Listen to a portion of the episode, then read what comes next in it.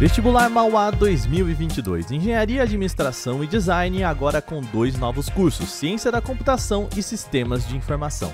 Acesse mauá.br/vestibular e inscreva-se já. Olá, hoje é quarta-feira e o Canal Tech News fala dos lançamentos da Nokia aqui no Brasil, problemas ainda com a atualização do Windows 11, possíveis novidades do Galaxy S22 e mais. Eu sou Wagner Waka, vem comigo para as notícias do dia.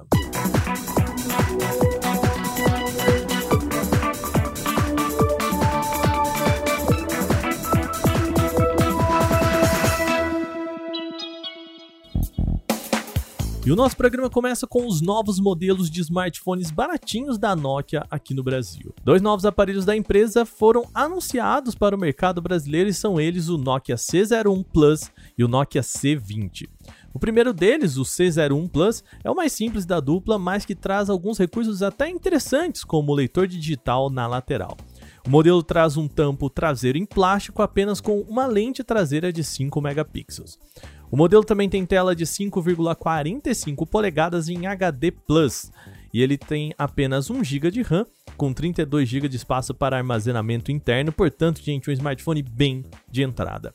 Já o C20 é um aparelho também de entrada um pouquinho mais moderno. Por exemplo, ele traz uma lente frontal com entalhe em formato de gota. A tela tem 6,5 polegadas também em HD Plus e o modelo conta com 2 GB de memória RAM e 32 GB de espaço para armazenamento interno. Os dois dispositivos já estão disponíveis aqui no Brasil, sendo que o C01 Plus custa 799 reais, e o C20 sai por 999 reais. Desde o lançamento do Windows 11, a gente tem comentado aqui no podcast que o novo sistema operacional trouxe problemas para alguns usuários. Um dos principais foi a queda de desempenho para quem tem processadores da AMD. A Microsoft lançou nesta terça uma atualização do sistema operacional e a expectativa é de que esse problema fosse contornado. A questão é que não só o problema não foi arrumado, como o desempenho piorou. A falha diz respeito a um atraso no tempo de resposta de cache L3 dos processadores. Segundo os testes do site Tech Power Up, em alguns casos esse tempo de resposta quase que dobrou. Antes mesmo da atualização, a própria AMD chegou a apontar que a queda de desempenho podia chegar a 15% com a instalação do Windows 11. Felizmente, tanto a AMD quanto a Microsoft já anunciaram que correções para ambos os problemas já estão prontas e devem ser lançadas ao longo desse mês. A linha Galaxy S22 da Samsung pode ter tido mais algumas informações vazadas. Agora, uma listagem em um órgão oficial de regulamentação na China apontou que o Galaxy S22 deve contar com carregamento rápido de 25 watts. A documentação faz referência aos três smartphones da linha.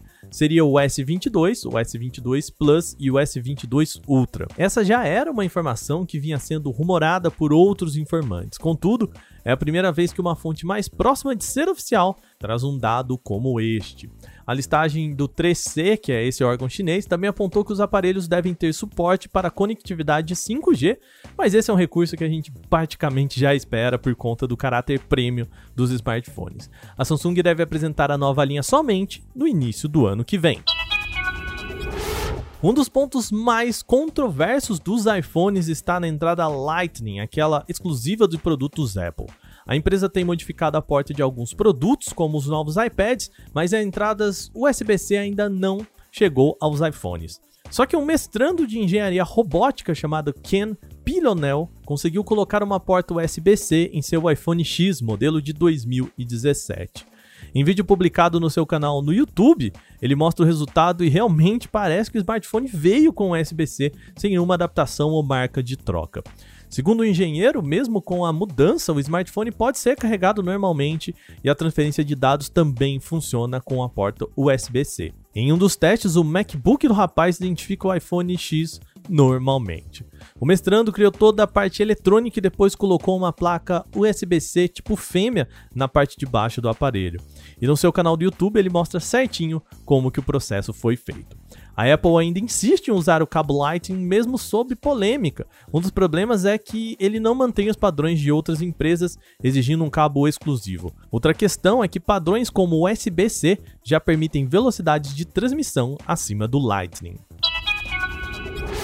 Esta quarta-feira vai ficar para a história como um marco ao menos curioso da viagem espacial.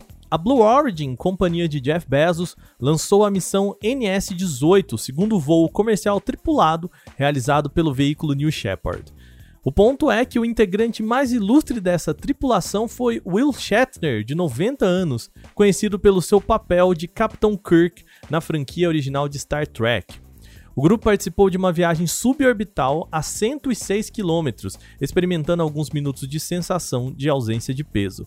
Com isso, Shatner se transformou na pessoa mais velha a ir ao espaço. Até então, o título pertencia ao Wally Funk, piloto de 82 anos que fez parte da tripulação do primeiro voo comercial tripulado da Blue Origin lançado em julho. Lá no seu perfil do Twitter, Shatner disse que não poderia publicar lá de cima, mas deixou um post programado para o seu momento no espaço. E o texto publicado diz o seguinte: abre aspas.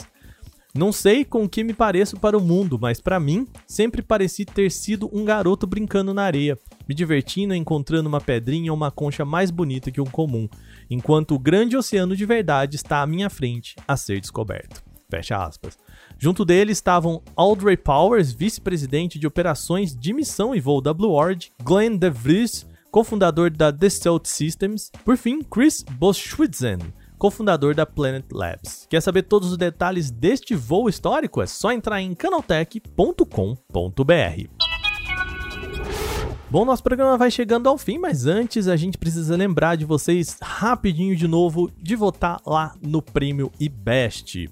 Você só precisa entrar em vote.prêmioibest.com e escolher o canal Tech para a categoria de tecnologia e quem acompanha esse podcast, eu acho que já sabe como fazer. Então vamos lá em voto.premiobest.com. Tá chegando essa reta final, a gente conta com vocês.